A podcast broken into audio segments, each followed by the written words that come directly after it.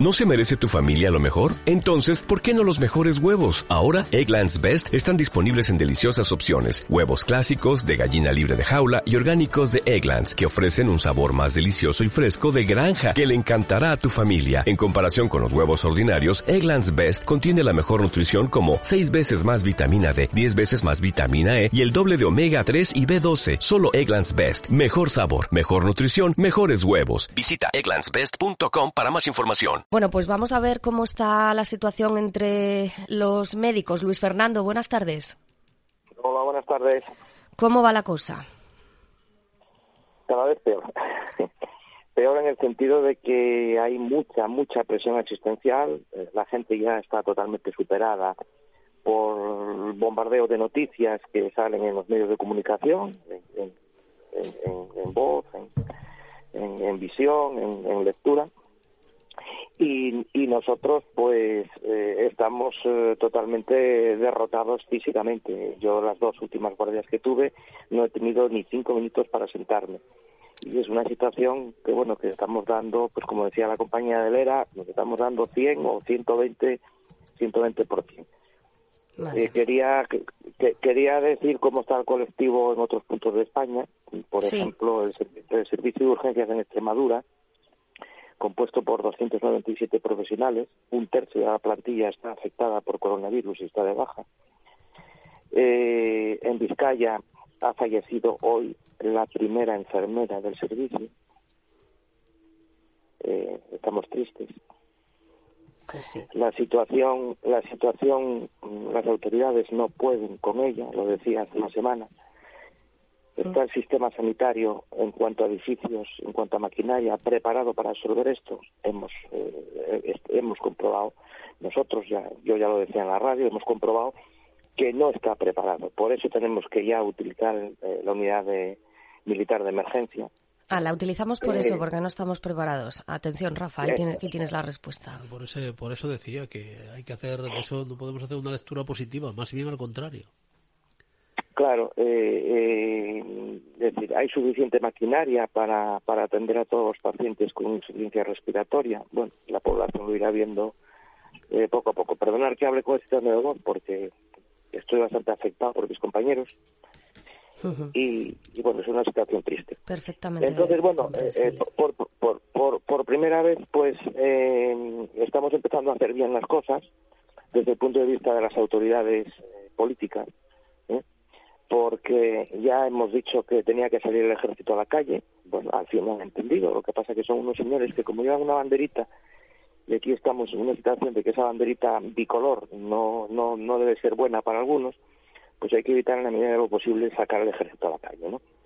Bueno, es la segunda vez hoy que escuchamos que estamos empezando a hacer las cosas bien. Lo dijo anteriormente la, la miembro del comité de empresa de Lera, ahora lo dice Luis Fernando. Bueno. Mm, Claro, claro, estamos, estamos empezando a hacer las cosas con cabeza, estamos empezando a dejar rescoldos por los lados, ¿eh? hay que arrimar todos el hombro, hay que tirar para adelante y es una situación muy compleja. Ya lo dijo el, el, el, director de la OMS en su momento, hace cuatro semanas, lo dijo. Esto es una situación en la que hay que colaborar todos los países del mundo desde el punto de vista eh, económico, desde el punto de vista político y desde el punto de vista solidario. Bien, aquí seguimos cada país yendo a su antojo. Yo lo dije hace tiempo, teníamos que haber cerrado las fronteras de España. Y hoy voy a decir otra cosa más, que a lo mejor políticamente no es correcto, pero desde el punto de vista sanitario sí debería de ser. Hay que cerrar las comunidades autónomas. Hay que cerrarlas, porque nos vamos a contagiar todos. Yo os voy a explicar un poco a la audiencia para que sepa cómo funciona el coronavirus.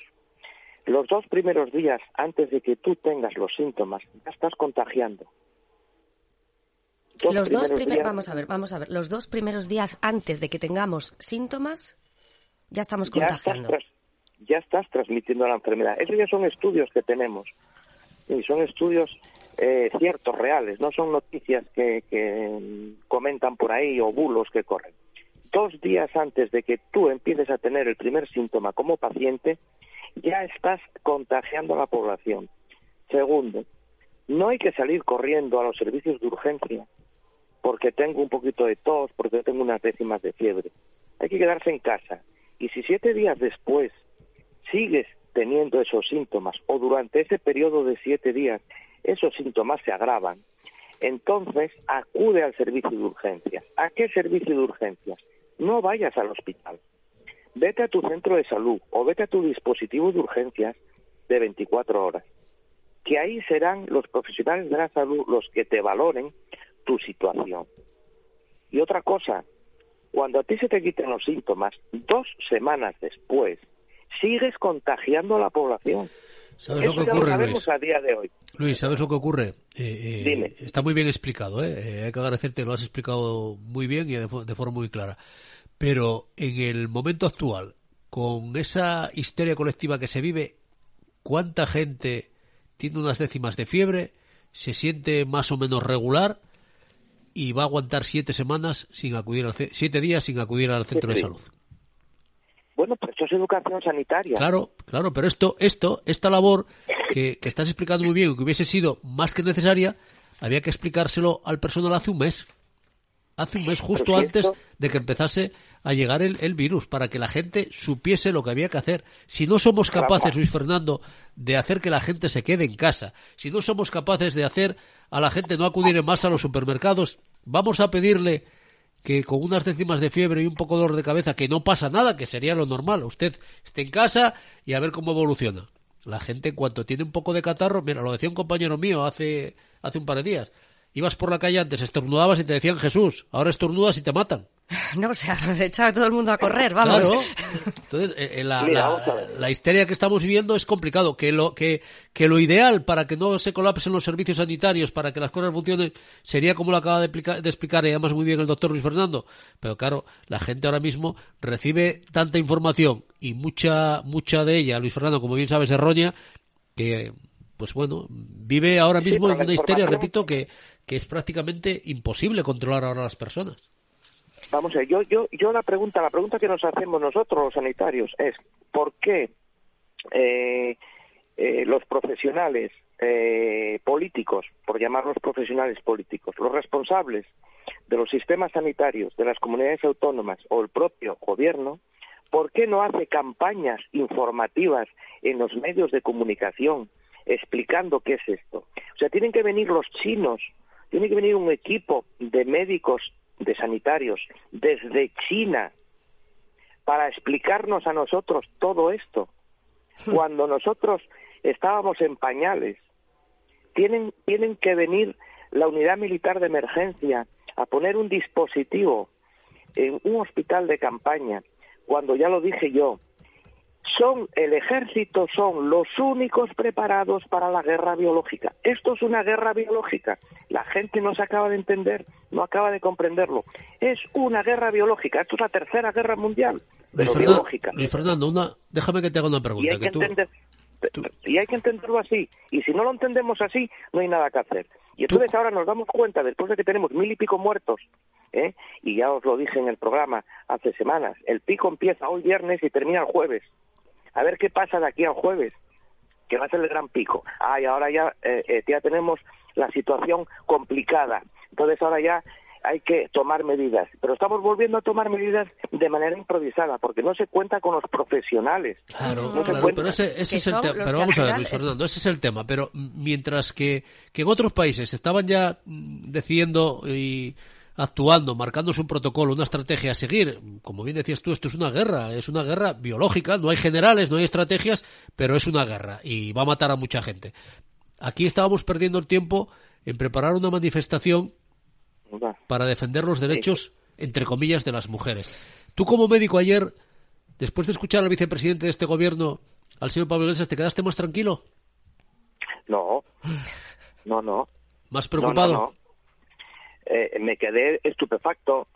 Es decir, ha demostrado, ha demostrado la ignorancia supina eh, que tiene en esta materia. es, ignorancia supina. Es decir, no se puede ser más burro. No se puede ser más burro. Y lo siento si me está escuchando y si esto va a quedar grabado y llega a sus oídos. Quedará, quedará, Luis Fernando. Esto. Un vicepresidente, un vicepresidente tiene que ser muy prudente. Y un vicepresidente eh, que es un, profesor de la universidad, creo que es a tiempo parcial, ¿eh? por enchufismo, creo también. Pseudo profesor, pseudo profesor. Exactamente, bueno, no quería decirlo, Rafa. Lo digo yo. Eh, eh, pues, eh, pues no puede decir estas cosas. Es decir, lo primero, lo primero, Fernando Simón, Fernando Simón, no lo dejan hablar. Fernando Simón tenía mucha información y tiene mucha información y ahora lo está soltando a cuentagotas. Fernando Simón, si tuviese un poco, Luis Fernando, Fernando Simón, lo voy a decir yo, si tuviese un poco de dignidad se iba a su casa, porque está teniendo que hacer un papelón y está teniendo que tragar con todo lo que esta tropa le hace tragar. Así de eh, sencillo. no, estoy, Rafa, porque estoy en el campo que te digo, perro. Que te digo que Fernando Simón lo que tenía que hacer es irse a su casa, porque está teniendo que tragar todo lo tragable y más. Y está mm. pasando por todo ello. Y si tienes un poco de dignidad, no te consientes y no permites que te ninguneen como lo están ninguneando. Bueno, bueno, quizá, quizá sea una barriga agradecida. Y, entonces, bueno, pues es lo que pasa, ¿no? Eh, tienes que, si quieres eh, y no tienes ética o no tienes conciencia, pues eh, te amarras a los machos y lo que digan, ¿no? Pero bueno, eh, eh, yo, yo digo las cosas como las siento y, y digo la verdad de la realidad. Es decir, yo soy un sanitario, tengo que hacer medicina preventiva y tengo que saber exactamente lo que tengo que hacer. No puedo alarmar a la población, pero tampoco le puedo negar información. Exactamente. Y eso, y eso es lo que tenía que hacer Fernando Simón. Claro, ahora se nos están escapando. Eh, lo dije, lo dije, el 83% de la población se va a ver afectada ¿Que son casos leves? Bueno, ahora ya me están diciendo el 80%, vale. Lo dije, que van a ingresar en los hospitales alrededor de un 15% de la población. Lo dije. ¿Estará preparado el sistema para absorber esta demanda? No está preparado el sistema. Ya lo puedo decir rotundamente. No está preparado. En ningún punto de España, ningún hospital. Y el 5%, desgraciadamente, va a fallecer. Estamos ahora mismo, la tasa de mortalidad en aquellos que son positivos en el 4,93, la más alta del mundo, por encima de los chinos.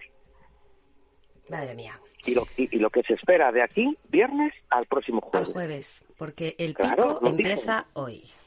El claro, pico empieza hoy y acaba. Claro, de ayer a hoy. Empieza hoy en, España. En Asturias se retrasa, Luis Fernando, o más o menos esperamos llegar a la vez que en el resto de España.